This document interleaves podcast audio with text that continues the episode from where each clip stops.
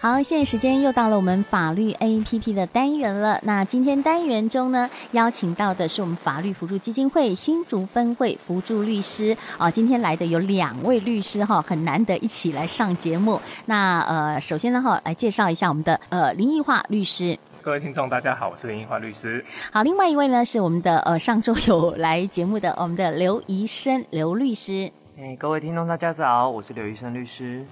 好，今天很高兴两位律师哈来谈的是什么呢？哈，我们知道这个十二月份哈有刚刚呃之前有跟大家说了，就是车祸知识月。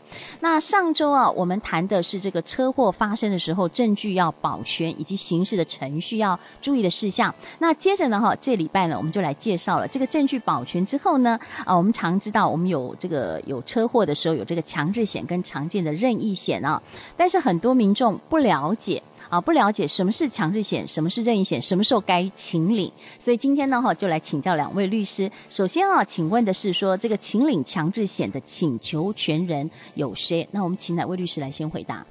那就由我这边林律师这边来回答哈。是。那在开始介绍强制险之前，有个观念在这边想分享给大家啦，也就是哈，强制险本身只处理人伤，而且是只赔给别人，就是被害人的部分，而不是赔给自己的。这边是最容易有误会的地方啦。嗯那所谓的强制险哈，保障的是因为交通事故而有受伤或死亡的情况，而且特别规定，无论是加害人有没有过失，都可以去请求补偿。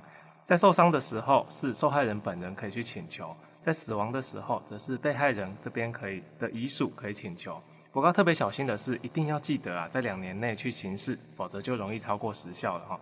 嗯哼，是。那再请问一下律师，就是秦岭这个强制险哈，刚刚说这个时效是两年，是。那超过两年就没办法了。是，超过两年的话就没办法再透过强制险去做一个理赔。嗯哼，那哪一些情况是强制险哈？呃，就说呃不用理赔的。那比如说有哪一些事项？那如果交通事故本身是受害人故意去造成的，或者是犯罪导致的，这时候强制险就不理赔。嗯。但是如果是加害人呐、啊，他因为酒驾、毒驾、故意或者是犯罪行为造成交通事故，这时候强制险会先理赔给受害人，然后回过头来再去跟加害人去代位求偿。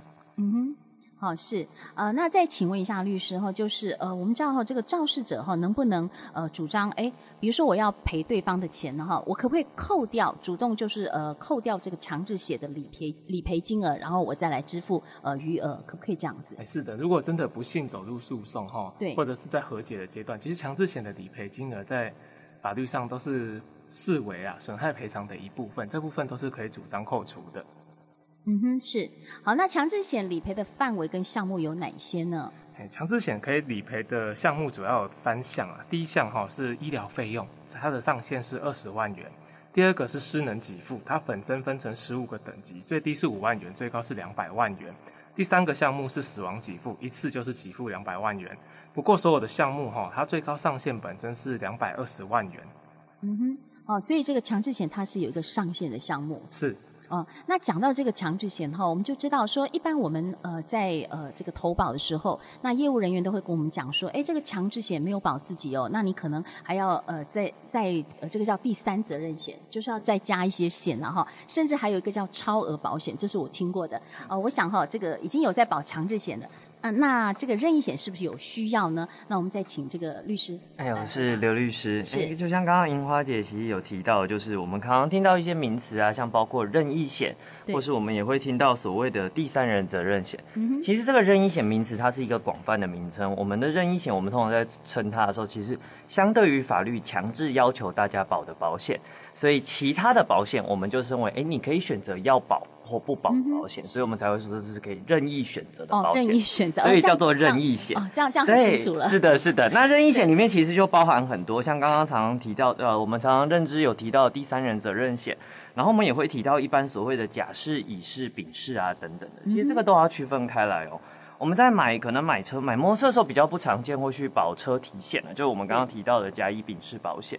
在买汽车的时候，我们会常常遇到是所谓的甲式、乙式、丙式的保险，然后业务员也会跟你说，哎，你保甲式、乙式、丙式啊，就可能可以保障说，哎，你的人人受伤啊，对方的受伤啊，然后对方的车子坏掉都会赔你啊。其实这个观念可能有一点那么不正确了。嗯、我们通常在讲的就是一开始我们第一个我们要把它区分，第一个叫做车体险，那就是所谓的甲乙丙式这三种车体险有区分。甲式保障的最广泛，除了一些天灾人祸、地震、战争不保以外，其他所有情况都保。嗯、甚至你在路边，哎、欸，车子有一天突然就发现，哎、欸，车子被刮一条，这个也可以出险，这个是没有问题的。是乙式保险相对于甲式的，呃，乙式的车体险相对于甲式的车体险，就是它不保两个部分。第一个是你故意造成的，这个绝对，嗯、这个你不是善意行为造成的话，它是不会理赔的。第二个则是就像刚刚提到的不明原因的保险。不明原因造成的不明原因造成的损毁，这种也不会去理赔哦。这个就是乙式跟甲式的最大差异。那也因为这个不明，主要就是这个不明原因的情况，它不理赔。然后常常就是对保险业来讲，你没有证据，我没办法理赔你嘛。你没有报警，或者是你今天就是今天就是你在路边发生小擦撞，甚至一个凹痕。但也因为保险对于这种部分，它就不用去含刮。那在这样的情况下，甲式的车体险跟乙式的车体险会因为这个原因产生最大的费率上的差异，哦、那乙式就会便宜的不少。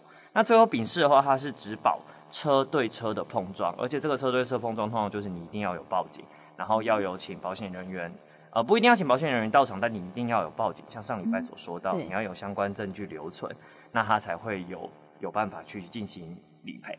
这就是甲乙丙式的车体险的最大差异。哦，是，所以甲式是最贵的哈。对，甲式是最贵的。一般我们买新车好像都会去考虑这个甲式的。嗯，就是其实很多人也会说，哎，建议要不要保甲式啊？不过甲式就我，因为刚好今年有有幸有买到新车，那那时候是保的时候，大概甲式会落在总保单价格大概会在五块将近五万块，四、嗯、万七到五万之间。那乙式大概是三万六。那丙式的话，其实大概就剩下是两万多。哦，对。不过这边也可以跟各位听众说明一下，其实我们常常建议，就是我们也会以我们律师从业立场，我们都会建议大家要投保任意险，就要投保我们刚刚讲的，就是除了强制险以外的保险。可是这边我们建议的其实不是车体险的部分，我们建议大家要去保的就是我们刚刚第二个有提到，就是所谓的第三人责任险。嗯哼。那这个部分我们可以先从保费来说，像我这一次买新车的话。我的总保费虽然我是买乙式的，那我的总保费落在三点六万到三点七万左右。对。可实际上这其中有两万五千块，将近两万六千块都是乙式车体险。所以其实我们今天如果不保车体险的话，我们只保所谓的第三人责任险。那这个第三人责任险其实它保障的就是什么？哎、欸，今天强制险里面没有办法理赔项目，那对方的受伤可能比较严重，他、嗯、的医疗费远超过强制险保障的二十万元的时候，我们就会保所谓的人伤。人伤部分我们可以肯定保到两百万，呃，两百五医疗医疗险部分保到五十万、一百万，这都是有空间的。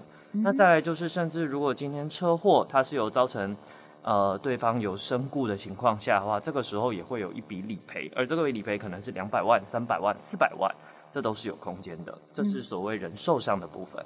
那第三人责任险还有一部分就是车损险。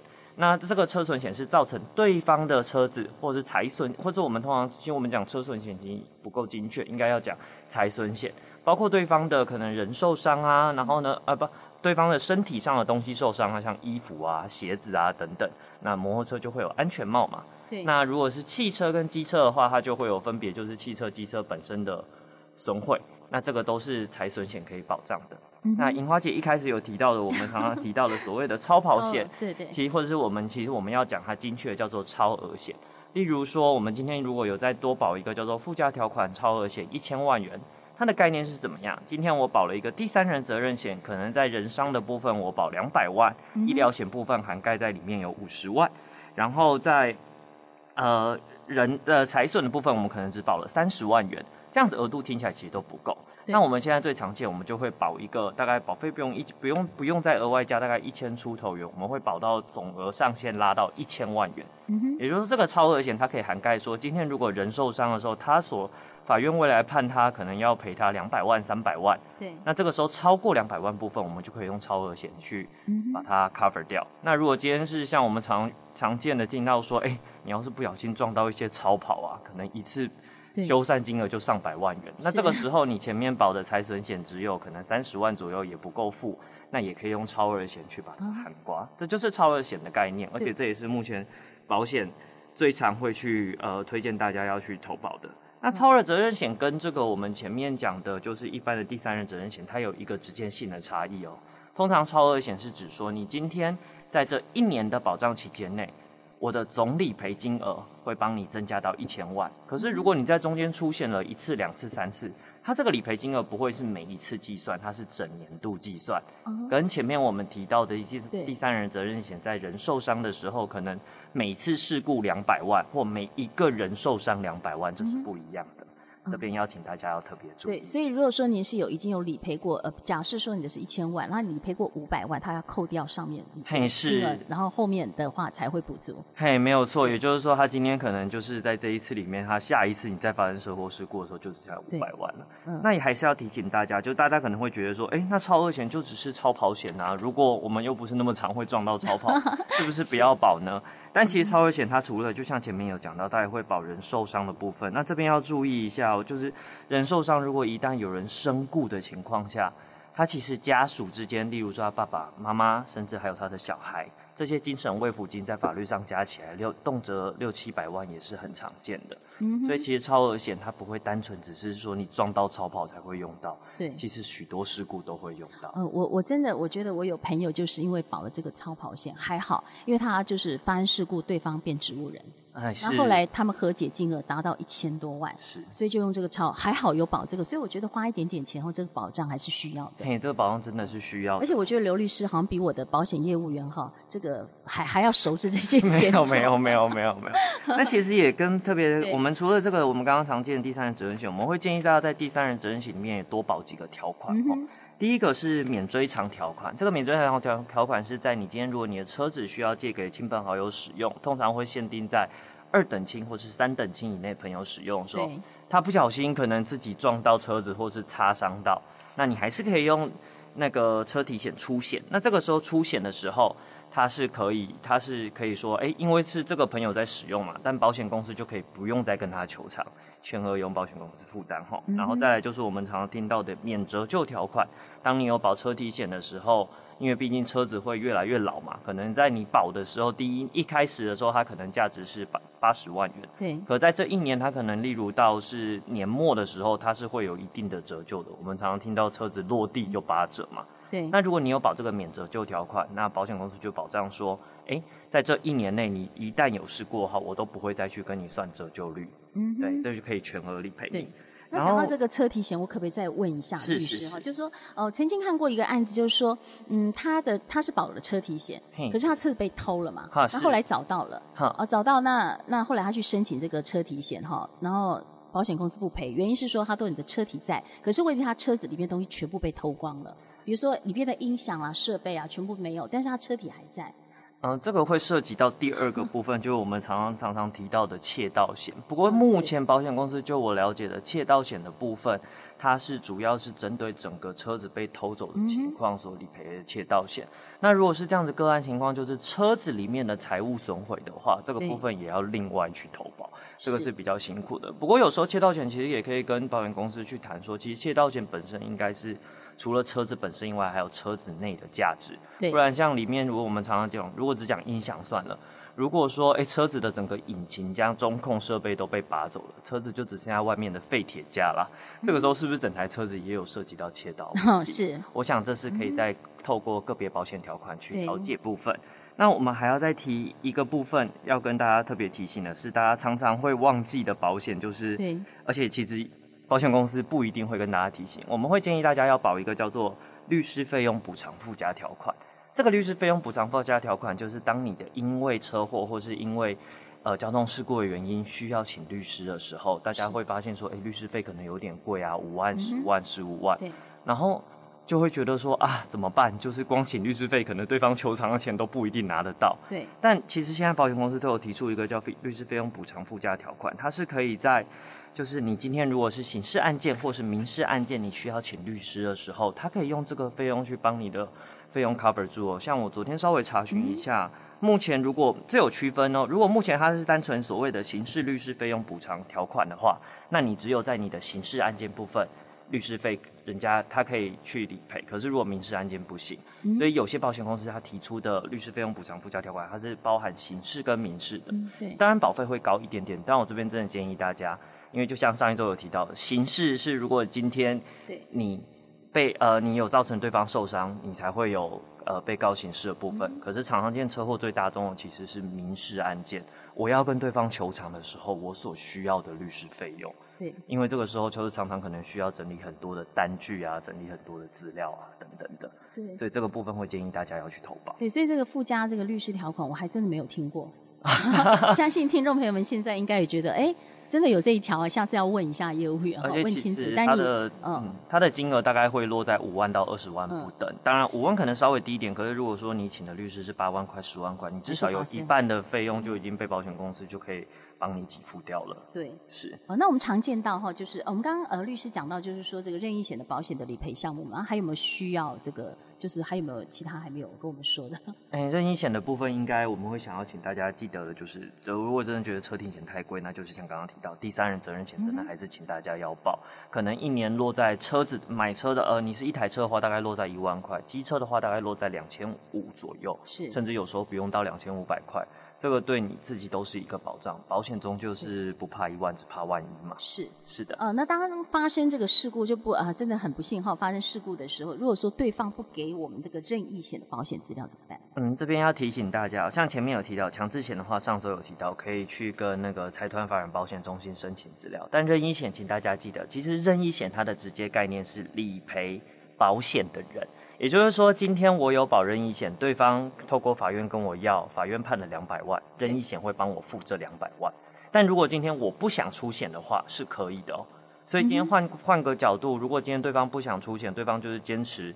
不给我保险资料，其实没有办法。这个时候也不用去纠葛说，哎、欸，你有保保险，为什么不给我？嗯、就透过诉讼跟他求偿。那当他要付钱的时候，其实他就会请保险公司出来了。对，好，那我们今天哈呃讲的这个主题就是车祸的强制险跟任意险嘛。那两位律师有没有其他需要再补充的呢？那就如果民众最后有遇到有任何法律问题的话，均可就近向各地的法服分会申请补助律师或法律咨询了。嗯、那像我们在新竹地区的话，有新竹分会可以预约，电话是零三五二五九八八二。那我们现在的会址的地址是在新竹县竹北市县政二路一百零五号，都欢迎大家来预约。嗯，是好。当然，我们今天的这个主题内容，如果听众朋友们有任何疑问，或是想要进一步了解的话，也可以透过我们新竹分台简讯快易通零九三四零一六五二，或是在新竹分台 FB 来做留言，我们会将你的留言转达给律师，请律师来回答。那另外呢，我们也知道下周，哈，下周还是我们的车祸知识月嘛，哈，我们要谈到的就是呃这个。呃，主题哈，我们还好像是林律呃林律师会来现场，对不对？是。好，那下周主题跟大家来呃预告一下好吗？嗯，我们下周的主题会主要去分享啊，车祸它民事程序可以请求的项目有哪些啊？嗯哼。对。啊这部分哈，主要就是涉及到民事的部分。对。好，那当然哈，我们这个下周后还是我们的。车祸知识月，所以这个些知识都很重要，所以听众朋友们要锁定我们的频道，继续来收听。好，我们今天呢非常感谢哈我们的林英华律师还有刘医生律师来到我们的节目现场，谢谢您。呃，谢谢，谢谢。